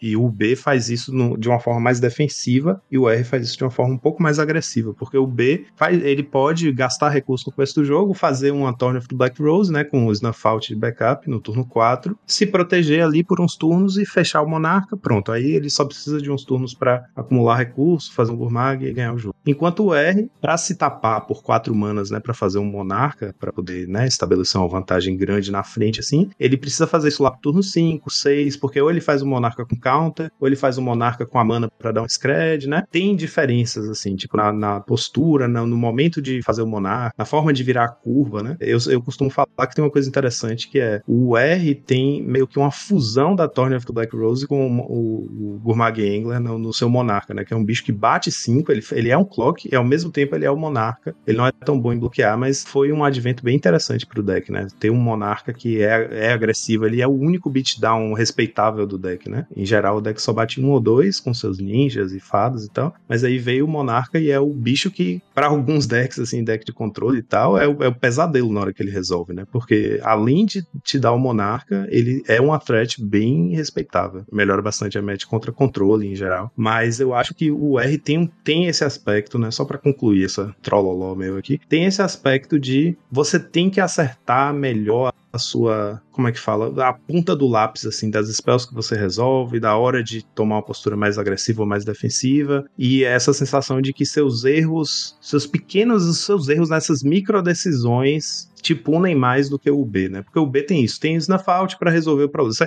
ah, você deixou um bicho vivo ali sem querer, deu o draw do Monark, foi um snuff out, você mata o bicho, pronto, se salvou. Ou então tá, tá perdendo, acha um Gurmag, faz um Gurmag, é, pronto, você virou, fez um bichão que o seu, o seu oponente não pode atacar mais. E o R não tem, né, essas, essas coisas, essas saídas, assim, de emergência. O R precisa pensar muito bem as trocas um por um, em matches, hum, tipo, como Boggles ou ou Mono White, né? Tem essa, esse game 1 super delicado que você tem que ser. tem que fazer um malabarismo absurdo para conseguir ganhar o game 1. E mesmo os, os jogos pós-side, né? Que você vai ter Curfew, vai ter Echoing Truth e tal, é, são bem difíceis, são bem apertados e exigem que você pondere muito bem. Que horas eu casto a Cantrip, que horas eu deixo a mana do Spell em pé em vez de castar a Cantrip. Tem que fazer as land drops para o Scred continuar escalonando, né? E é isso. Isso me faz, por exemplo, eu adoro jogar de UR e eu não gosto de jogar de UB. E tem muita gente que compara os dois, coloca os dois decks em pé de igualdade, em termos de, tipo assim, estilo de jogo e tal, né? Pra mim é completamente diferente. Não, pra mim são É, diferentes, cara. completamente. Na verdade, o R tem uma vantagem deck grande contra o B. né? Qual? Só Pyro? Ah, sim, entre os dois se enfrentarem, você fala? Isso, isso. Entre os dois se enfrentar, a, a Pyro é uma grande vantagem, cara. É, mas muitas vezes não resolve. Assim, minhas considerações. Muita gente pode achar que são decks bem parecidos, mas não, são completamente são decks completamente diferentes. Eu só discordo um pouco aqui da fala do Joaquim, que ele disse que o B é um deck mais pra trás e o R é um deck mais pra frente. Eu já acho isso o contrário. Eu acho que o B ele vai jogar de uma maneira mais agressiva do que o R, porque dependendo, o B ele consegue resolver um Gurmag muito cedo por uma mana. Você consegue pagar duas manas, você consegue colocar um Gurmag na mesa, você tem um Dispel pra proteger, você tem um Counter Spell, e esse Gurmag vai, vai te agredir furiosamente. Tipo, eu já cansei de perder jogos contra o B Fadas, o cara me resolve um Gurmag na 3, eu não tenho Scred, não tenho remoção, não tenho um bicho na mesa pra conseguir ficar bloqueando. Aí você tá desesperado soltando cantrip pra conseguir achar um Scred e ainda ter um backup da possível Counter Spell ou Center Sprite, porque o Scred, ou como Pyro, ou carta como Bolt, qualquer carta de CMC 1, ela é muito vulnerável a Spell Stutter Sprite. Muito vulnerável. Então, assim, você te- tem que pensar que o cara tem uma Spell Stutter na mão para você conseguir responder a Stutter. Senão, o seu jogo baila muito fácil. O R, ele tende a jogar. Eu, pelo menos, eu gosto muito de jogar com R para trás. Você joga para trás, para trás, para trás, controlando. Quando você estabiliza a board, aí você começa a agressivar. Mas são pequenas nuances, são pequenas micro decisões que você toma. Aí, assim, que tipo, isso é unânime entre, entre jogadores de UR. Bicho, qualquer erro, qualquer misplay, qualquer, assim, jogada errada, o deck, ou além de tapada, vai para você ter duas open no, no segundo turno, ou você pode, assim, tentar fazer, dependendo, você pode começar com mana FSI para tentar cavar uma outra linha em pé para você já abrir de mana ninja, porque quando o Bonders ainda era legal, o Prisma, quando havia o Tron, a melhor jogada possível para você fazer contra o Tron, para você ter mínimas chances de ganhar, é Ninja na 2. E o Tron não responder. Hoje em dia, o deck control do, do formato é o GSK Efemerar ou o, o W familiar. Cara, se você não abrir com Ninja na 2 ou Monarca na 4, você não ganha. O cara vai te engolir de cara de vantage, você não acompanha os loops de Flick, Efemerar, Mudrift, Akelmancer, você não acompanha. Então, assim, nessa, nessas partidas, isso que é engraçado, como o deck ele, ele vai se portar diferente dependendo de cada, de cada, de cada match. Então, assim, você geralmente vai jogar para trás. Agora, em, em algumas partidas, você vai ter que ser o beatdown, você vai ter que ser o, o agro da mesa. Então não é você ter o setup assim, não, eu tô jogando com esse deck, então todas as partidas eu vou me portar desse jeito. Não, vai ter partidas que você vai querer segurar um counter spawn a 2, você, qual o momento de você fazer uma cantrip? Eu já vi muito jogador de UX jogando, ah, eu faço uma fat land, aí o cara dessa FSI estoura a FET primeiro para depois colocar o dar o trigger da que sendo que é o melhor contrário. Primeiro você estoura a FET land e depois você dá o, o trigger. O que é que você faz primeiro? Você faz uma, uma FSI primeiro e depois um, um preordem ou você faz o preordem e depois a FSI? E, e- assim, Toggen, acho que é isso que faz o deck ser tão legal de se jogar, né, cara? Porque ele acaba não sendo um deck linear. Então faz com que você tenha que estudar o meta, né, o field, entender como funcionam as coisas para poder né, se adaptar e jogar de maneira diferente, né? Isso é muito legal e tem tudo a ver com o nosso formato do Pauper, né? Você tem que conhecer é, de fato como o meta está, como o formato anda para você poder reagir de certas maneiras. Mas é por isso que eu falo, para você jogar de scred, você tem que jogar de terno e gravata. Não tem aquele jogador que faz, a- que faz aqueles Então, aquele espaço, você chega e fala: Eita, Fulaninho tá jogando de terno e gravata no gramado. Do mesmo jeito escreve. Se você não botar seu terno e gravata e, e não jogar o fino do fino, o deck ele não, ele não vai te dar o potencial dele. É, eu sei. Eu sei bem como é isso. Eu Entendo bem. Porque eu jogava, eu jogava de Scred e e era isso que acontecia. É um deck que exige dedicação, cara. É um deck que você tem que ficar lá treinando, jogando, jogando e repetindo as jogadas e entender como é que funciona. Não que os outros decks você não tenha que fazer isso, mas eu acho que, como o Joaquim, como você falou, essas micro decisões são mais importantes e mais punitivas quando você erra. né? Certeza. Mano, Luffy, desculpa. Mano, qualquer tapado joga de afim. Ah, não, qualquer, qualquer. Qualquer Isso, tapado gente. joga de afinte. Você vai fazer mana vai, você não interessa se você estourou estrela no passe, você vai comprar Tot Seize, disputa, Tot Seize, você tá no turno comprando 10 cartas por turno. Cara, Deadly Dispute pra mim é uma carta tão errada. Aí você fazendo Mini Force, Mini Force, fazendo Frogmite, bicho, qualquer tapado joga. Aí que tá a diferença. Não é qualquer tapado que vai ser um Luffy ou Ramuda da vida, mas o cara vai ter resultado, porque esses caras, assim, masterizaram o deck. Eu ia falar, né? Quando o qualquer tapada é do nosso time, ou do time amigo, a gente fica feliz, né? Entende? Aí vale a pena. né? não, eu entendi. O que o Toggen quis dizer é que assim. Ó, Luffy, quem falou isso foi o Toggen, tá? Não, não fui eu, tá? Amor aos, amor aos artefatos. O deck ele não vai te punir, um Affinity não vai te punir tanto, né? Porque, ai, eu esqueci que eu tenho que baixar um Mirror Enforcer antes de, sei lá, fazer uma estrela. Foda-se. Você pode inverter a ordem dos fatores, tá ligado? Não interessa, não, não importa. Isso que o Tolkien falou também, a quantidade obscena de card advantage meio que é, desfaz a margem de diferença, né? Tipo, ah, eu errei aqui, mas eu comprei 300 cartas e aí tudo, fica tudo bem. No É, eu terminei a- meu turno com 7 na mão. Eu acho que é, a restrição de recurso faz com que a jogada fique mais apertada, né? Tipo, decks como o R, Bedelver, etc. Você precisa acertar muito bem na escolha das cartas na hora de fazer a cantrip e tal. Card selection vira chave, né? Porque você não vai ter acesso a tanta carta assim. Cada carta conta. Não só isso, decks como o Affinity, fazendo uma pequena comparação aqui, cara, você faz um milhão de spells e tipo, ah, tô fazendo um Mirror Enforcer, counter. Beleza, eu tenho outro. Ah, tá, uma removal, eu tenho outro. Aí, tipo, tá, já me tapei todo aqui, não tem mais o que fazer. Acabou de falar, tem volta os dois pra mão, pronto, acabou. Ai, meu Deus. É, o deck é feito pra perdoar erro, né? É, é, o deck é, o deck é uma mãe, velho. Sempre Eu ia perdoa. falar isso, Toggen. Eu ia falar isso. É o Toggen. Não, não, é o deck da, é o deck mãe. Perdoa, perdoa sempre. Mas, Luffy, Gabriel, um beijo pra você, meu amigo. a força do Scred não tá no main deck. A pessoa tem que ter. Você, assim, quem tá escutando, o pessoal tem que entender isso. Que a força do Scred não é o main deck, é o pós-side. Porque nós temos respostas para praticamente tudo. Praticamente tudo. Nós não respondemos. Respondemos meia boca com guardião com curfio. Porque, assim, é, é meu pesadelo. Eu tenho um pesadelo com o guardião do Pacto das Guildas.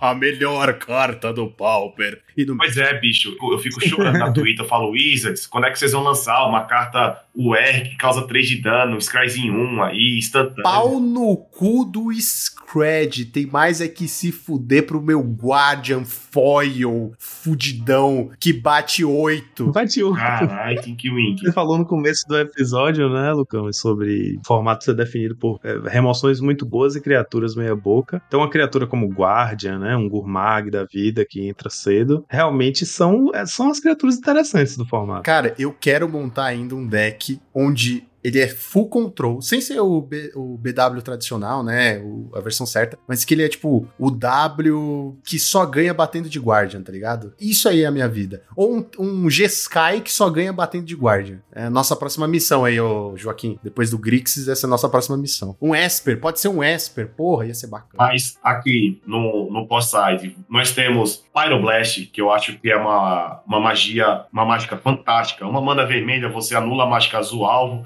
ou você destrói a permanente azul. Fantástica essa carta. Você tem Hydroblast, que você anula, ou você destrói a permanente azul. Você pode jogar com Gorila Xamã, quando o Gorila Xamã era poderoso, mas hoje, enfim, é um macaquinho. mas Gorila Xamã era o pesadelo Saudades. do Affinity. O Gorilla Você tem- Xamã tomou um downshift do downshift, cara. Você tem Electric, que não deixa, é um, um board wipe, que era é terror dos elfos. Você agora tem Cannonade, que tipo, enterrou o Stomp. Você dá Cannonade aí no, no Stomp chega choro. Você tem Sweden Sandstorm, você tem Stormbound Guide, que você pode usar. Enfim, o, o leque, o leque de, de sideboard do R, ele é muito vasto. Você sabendo ler seu field, você sabendo se programar, você tem sideboard para jogar contra praticamente tudo. Praticamente tudo. Até mesmo contra um, um BWzão da vida, que eu acho assim, que é uma das piores metas assim, que, o, que o R pode ter. BW Pestilência, Mono White Heroic, porque a definição da Corlopai no R, ela é muito justa. Ela se concre- concretiza de fato. Nós temos anulações, criaturas com cara de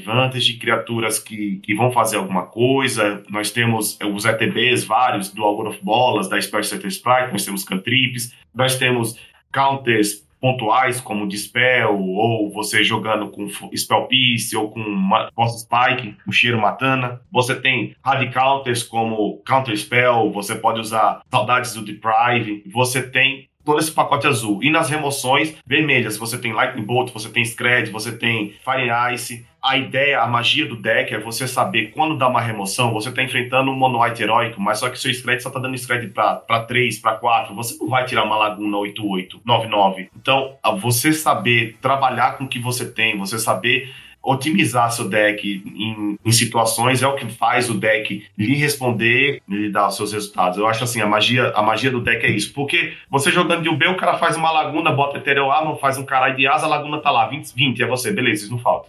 Isso Na maior tranquilidade. E no caso, se ele der proteção, você é Você, quando dá um scred, você ainda tem que calcular, ainda saber se a criatura vai crescer. Porque se você dá um scred pra 8, uma laguna 6-6, aí o cara, proteção, aí você, pronto, a laguna já tá 7-7. Aí se você dá um dispel, aí o cara, dou mais um, mais um. Aí a laguna já cresceu, já tá 9. Pronto, seu scred. Engraçado que, eu, que teve um tempo que eu, tinha, eu conheci um, uma pessoa que queria ban no Scred, chegava, meu irmão, o Scred é muito absurdo. Eu, pelo amor de Deus, velho. Nossa. É que jogador de Pauper, ele não entende. Ele não entende. Ele não sabe o que é um ban, tá ligado? Porque pedir ban em coisas assim, mano, não faz sentido. Por exemplo, jogadas minhas maravilhosas, que a pessoa nem só de flores vive o mundo. Tirando o Joaquim, é não Joaquim. Meu Deus, essa Caralho, piada veio. Eu queria ter esse Ah, ego, não. bicho. Joaquim Flores, entendeu? Fez uma piadinha maravilhosa. Sério, Lucão, agora? Nossa! Parabéns. Parabéns aos envolvidos, hein? Eu Parabéns. tenho um amigo, eu tenho um amigo João que me chama de Joaquim, nem tudo são flores. Nem Um beijo, João. flores. Ele não, ele não ouve o podcast. Ah, então tomar no cu, João. Que ele não ouve mesmo, foda Faço isso não, pô. O Joaquim ia mandar pro boy assistir. Eu jogando contra o Beiso, partidata. Beiso lá de Mono U e eu de UR, beleza. Aí eu, mana, mana vai. Abri com uma, com uma Snow Cover da, é, a Mountain. Vai. Aí Beiso faz um Delver of Secrets. Eu, beleza. Fez um Delver of Secrets aí, tranquilo. Aí todo jogador quer jogar bonito, quer fazer aquela firula. Em vez de você chutar pra matar logo, não, você vai firular. O que é que Toggen faz? Tapa a mana vermelha, flutua a mana. O que é que eu vou fazer? Do Bounce Land. Volta a montanha. Aí, ó, dois cred. Scred pra zero. Parabéns, Toggen, perdeu o jogo. Nossa, tem que ser muito idiota para dar scred para zero, não é mesmo? Por isso é ó quem fala, né? eu não vou nem falar nada. Tog, é que assim, como eu não sou um grande jogador, isso não vai ficar, não vai parecer grande coisa. E vai ficar de boa, porque eu não sou um grande jogador como você. Mas assim, eu tava Eu mandei, o Joaquim viu, viu a tristeza que foi. Eu tava jogando no mall e eu tava de G-Sky, só que o G-Sky que eu tô jogando agora, ele usa Scred, tá ligado? E aí, o cara tava de Mono White, sei lá que porra que ele tava. Ele tava de Soul Sisters, o deck tadinho. E aí, o que acontece?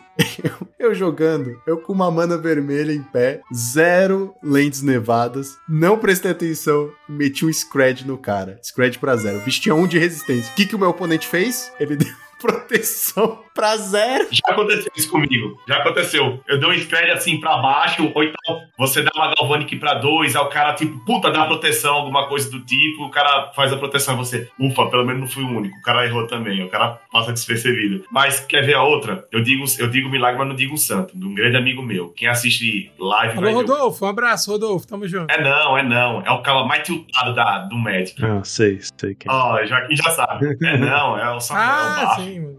Já assistiu as dele? Bicho, eu me racho de rir, velho. É engraçado demais, velho. É cada tiltada que, que ele dá, Samuel, um cheiro. Bicho, é, é muito engraçado. Teve uma partida que ele tava enfrentando, acho que era uma birra de UR. Aí o cara fez um Hour Bolas. Aí Samuel com duas lentes nevadas no campo. Aí Samuel, ah, não sei se é o que eu vou fazer, não sei o que lá. Fez uma cantrip, ao invés de dar Lightning Bolt, deu um scred pra dois no Hour Bolas do cara. Meu amigo. O bicho deu um murro na mesa, concedeu. Ele um puto ali, pegando um copo d'água pra, pra respirar, bicho. Mas, mas é foda, assim. O cara vacilar, se você não contar as lentezinhas direito, bicho, você passa cada feio. Tem essa também. Esse. Olha só, pra você ver, tem, além disso, tem esse problema também que você tem que prestar atenção em quantas lentes nevadas você tem. Então, pedir o banimento de uma carta como Scred é burrice, é idiotice. É uma carta, é aquele lance, é uma carta que precisa de outra carta. Toda carta que precisa de uma outra carta é inútil. Pra mim, é basicamente inútil. Lembra da época do Tragic Lesson? Inútil. Inútil é muito bom. né? Inútil, é muito bom. Tragic Lesson. Ela é uma carta Inútil. útil. Seja sincero. Hoje, hoje mais não. Hoje Não, então, exato. Por quê? Porque ela era uma carta que precisava de uma outra carta, certo? É tipo foil, né? Foil, ninguém joga com foil. mais exato, exato. Porque precisava de gancho. Joga, joga. Que joga o quê? Na campeonato da esquina não conta, cara. Só tem maluco jogando nas lojas. Talvez na liga, eu tava de, eu tava de bunny. Aí eu aqui todo felizão, meu termo alquimista lá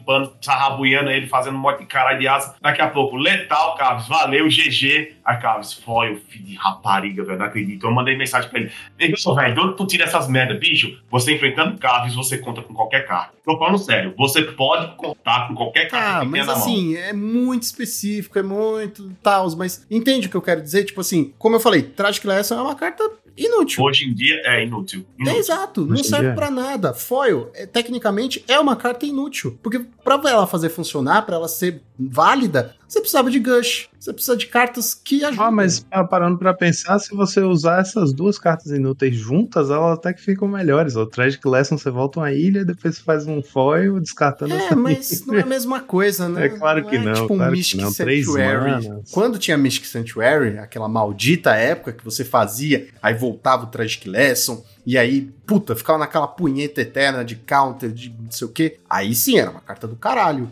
Mas, na verdade, eu não sei hoje se ter Mystic Sanctuary, tipo, se a gente tirasse essas cartas que voltassem land pra mão, Tragic, esse Mystic Sanctuary seria boa, boa mesmo, sabe? Talvez seria por causa de Flicker e tal, mas...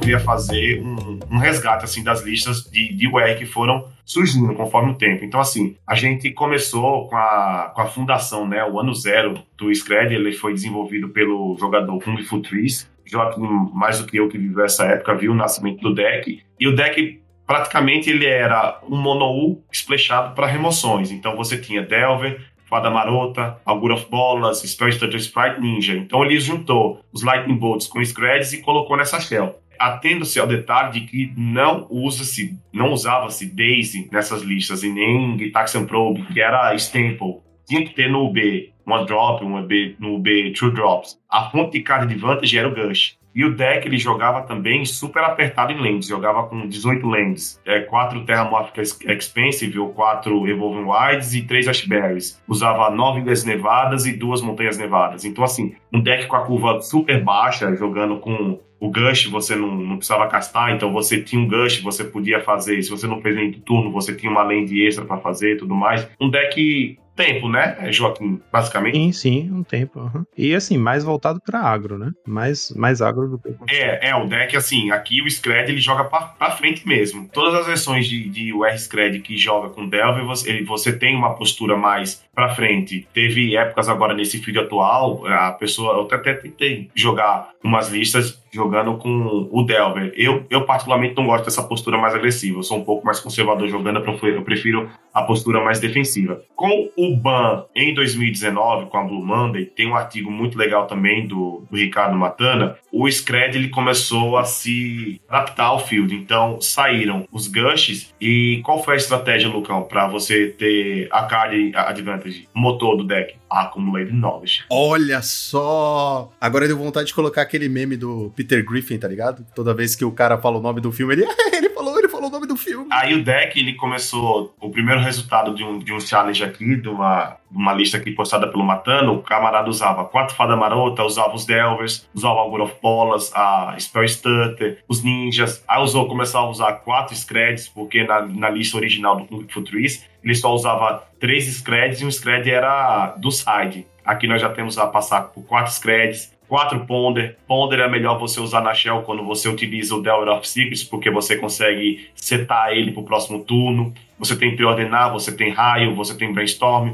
os quatro Counter Spell e as Counter Mágicas. Como saiu o Gush, aí você começou a subir um pouco mais de land. Então o deck agora tá jogando já com 18 lands, 10 Ilhas Nevadas e duas Montanhas Nevadas. Aí o sideboard padrão, você tem aqui Anu, porque naquela época devia ter uns affinities, né? Você tem Eletrotruque para Elfos, para deck de Swarms, você tem Hydro, Pyro, Relíquia, Gash e o Thrilling Sandstorm.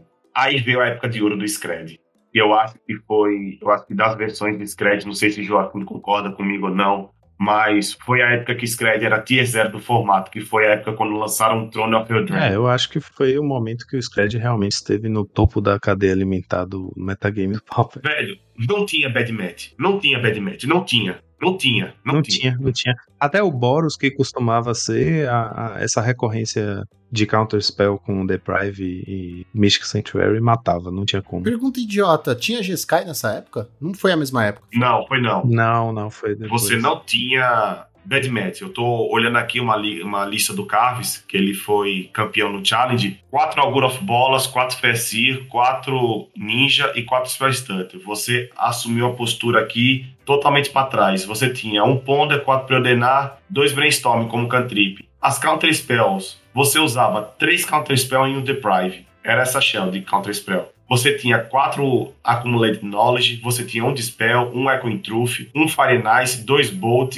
quatro Scred e um Tragic Lesson. Que deck elegante. Que deck maldito, isso sim, mano. É muita sacanagem. Um Tragic Lesson, um Deprive e dois Mystic Sanctuary. Na minha cabeça, que eu lembrava, usava mais. Tipo, era dois Deprive, dois Tragic Lesson e duas Não, Sanctuary. tinha, não. porque tinha listas, tinha listas diferentes. Em geral, o Deprive era um só, mas tinha algumas listas que usavam dois, às vezes até três Tragic Lesson sem AK e tal. Porque com essa shell, você vai, o cara faz, assim, disparado. Eu acho que uma das piores bad matches é o PW Pestilência. Porque você tem dois sérios problemas pra resolver: a Pestilência e o Guardião, que você, o R não tem resposta. Eu não vejo como problemas, eu vejo como soluções. Pronto, uma das piores bad matches pro Scred é o BW, e ainda é. Mas naquela época, assim, o cara fez um guardião, você dá um counter spell. Depois, se você voltar com um santuário, você volta o counter spell pro topo, você compra uma cantrip, você já tá resguardado. Até porque o BW, no pós-side, ele tem um pacote de descarte muito forte contra você. Ele vai entrar com. O BW já jogava com 4 Castigate, vai entrar com mais 4 Durez, aí você tem que fazer. Você, o cara dá um Durez, você vai ter que dar um counter no Durez. Pra, pro cara não ver sua mão. Aí já é um hard counter a menos que você vai ter que lidar com as, com as threads importantes do cara. Então você fica numa posição muito muito agoniante de jogar contra esse deck. E com Santuário Místico, com Tragic Lesson, com Deprive, você ficava sossegado. O cara fez, bicho, beleza, eu tô counter, dou um Deprive, volto ao santuário, faço santuário, compro um negócio e, e vou me virando. Assim, eu achei justo o ban do santuário, fiquei triste porque foi banido e chegou na mesma semana meu, meus santuários foil, mas vida que segue. Cara, o segredo é investir em coisas que nunca vão ser banidas, tipo Guardian, tá ligado? Vai por mim, vai por mim. É um Bolt. investimento Land. assim que... É, Land é Bolt. boa também. Grande comum. Mudrifter. Mudrifter. Exato, essas coisas aí que é super pesado, não joga em porra nenhuma de lugar, nunca vai ser banido, cara. E foi, e foi mais ou menos nessa época assim que eu comecei a jogar com, com Scred pra valer mesmo. Eu conversei muito com Carves, Carves é uma pessoa fantástica, sempre me deu dicas, falou, olha, tu faz assim, assim, assado. Matana também sempre ficou muito me auxiliando e tudo mais. E assim, foi, era uma época assim, bicho, muito boa de se jogar com Scred, muito boa. O deck era fantástico, uma máquina. Não, com certeza. Era. Você fala do Tragic Lesson e Santuário? Na verdade, tinha uma questão que eu jogava na loja nessa época. Eu meio que fui parando de jogar com o R-Scred porque era meio. Eu, eu não sei você, mas eu, eu sentia. Eu sinto, eu tenho esse problema. Quando o deck que eu gosto de jogar no formato começa a ficar poderoso demais, tipo, eu começo a sentir uma certa vergonha. Aconteceu a mesma coisa com o UB. O UB Delver, que eu jogava muito na época, e aí foi aquela época do Gush, Foil, o Gitaxian e tal né, o Two Drops lá, que eu parei de jogar com deck porque era meio, era meio vergonhoso, constrangedor jogar com um deck que é tão overpower, sabe? Eu não, eu não gosto de jogar com um deck que é claramente um deck que tá quebrado do formato, sabe? Eu tive esse, esse problema na época que era o deck era tão forte, era tão claramente o deck mais forte do formato que eu ficava procurando outros decks para jogar. Foi nessa época que eu comecei a inventar de jogar com Fadas. Antes de o Fadas existir, eu usava um Fadas basicamente para poder usar Gurmag, pra, porque não tinha cast down na época, né? Pra poder usar Gurmag, eu usava aquela Cavern Harpy. Enfim, eu ficava inventando o problema, já que o deck tava já completamente resolvido. Eu não tenho essa vergonha, não, bicho. O negócio é tryhard mesmo. É, eu ia falar isso, cara. Eu tenho vergonha de jogar mal que eu jogo, mas eu falo, cara, acho que é até bom, assim. O problema é que você fica com um peso muito grande, né? Porque aí você fica, cara, perdi com o deck mais fodão do, do, formato e eu consegui perder, tá ligado? Assim, mas eu vou dizer que a vergonha que eu sentia, o constrangimento que eu sentia de fazer. Não, em resposta, aqui tudo tapado, em resposta, vou, vou devolver duas ilhas pra mão, gush, foil, anula, na volta eu ganho. Era muito maior o constrangimento com isso do que com o Tragic Lesson, com o Santuário, que era muito mais devagar também, né? Santuário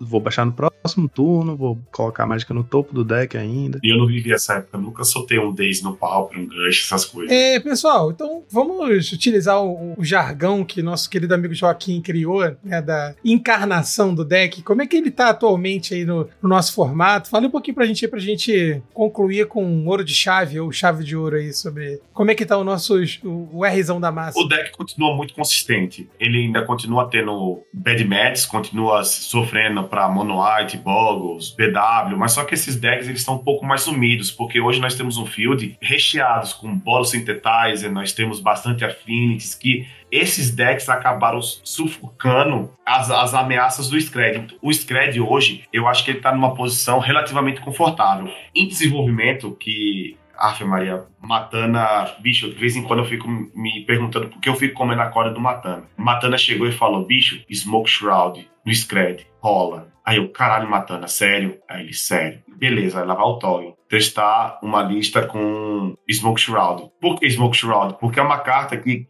é um encantamento. Toda vez que entra um ninja, se ele estiver no cemitério, você encanta a criatura e a criatura tem 1 barra 1 voar. Bicho, o que Smoke Shroud joga contra Boros Synthetizer não tá no cinema. Porque você coloca uma criatura que consegue trocar com Core Skyfisher, consegue trocar com Glint Hawk e agredir o Boros. Joguei ontem uma liga, enfrentei um Boros Synthetizer. Essa carta sozinha ganhou o jogo. Aí nós temos algumas versões de Scred hoje que tá usando o split de ninja. 3 Deep Hours com 2 Moonhacker. Você tem uma versão Scred um pouco mais agressiva para você tentar combater o Affinity. Você tem algumas versões de Scred que estão jogando com Accumulated Knowledge ou Frantic Inventory.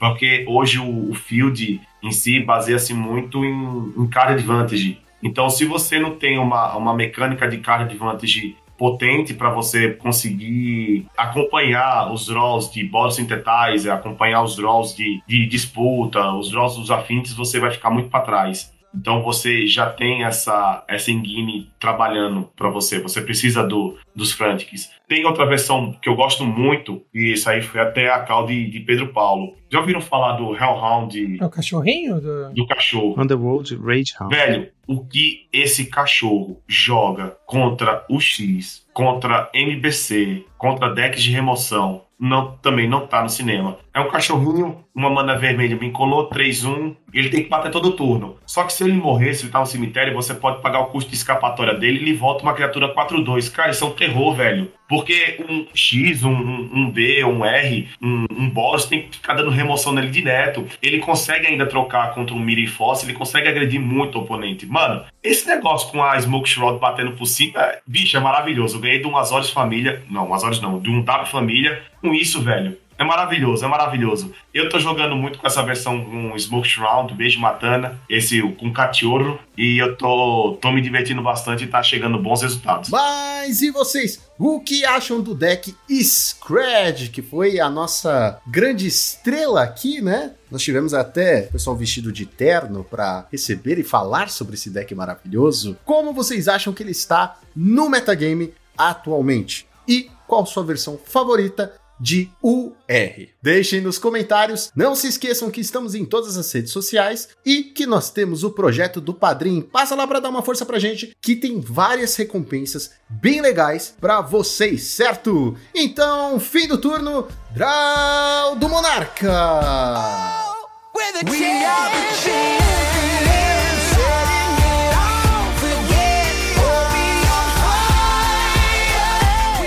Este podcast foi editado por Monarchs MTG Produções.